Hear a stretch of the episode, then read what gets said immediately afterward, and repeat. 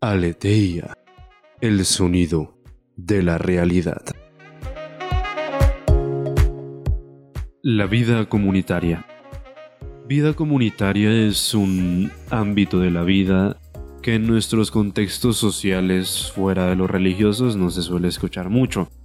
Dentro de la vida religiosa se escucha mucho el término vida comunitaria, pero fuera del ambiente religioso no se suele escuchar tanto esto de vida comunitaria o al menos no se suele asimilar como se hace dentro de la vida comunitaria.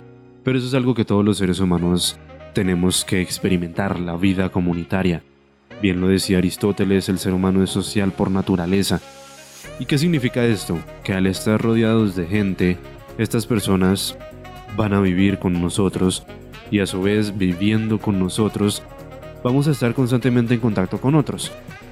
He aquí un problema de ello. ¿Cómo hago yo para aceptar que el otro es diferente, que el otro tiene costumbres diferentes a mí? ¿Cómo hago yo para aceptar que la otra persona no ve normal lo que yo veo normal?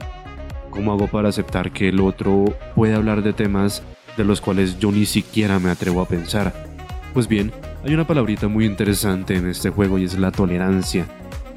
Aprendamos a tolerarnos unos a los otros, si no podemos querernos, si no podemos amarnos, que es el ideal, aprendamos a tolerarnos. La tolerancia conlleva respeto, entender que el otro es diferente y que por ende yo no lo debo tratar mal.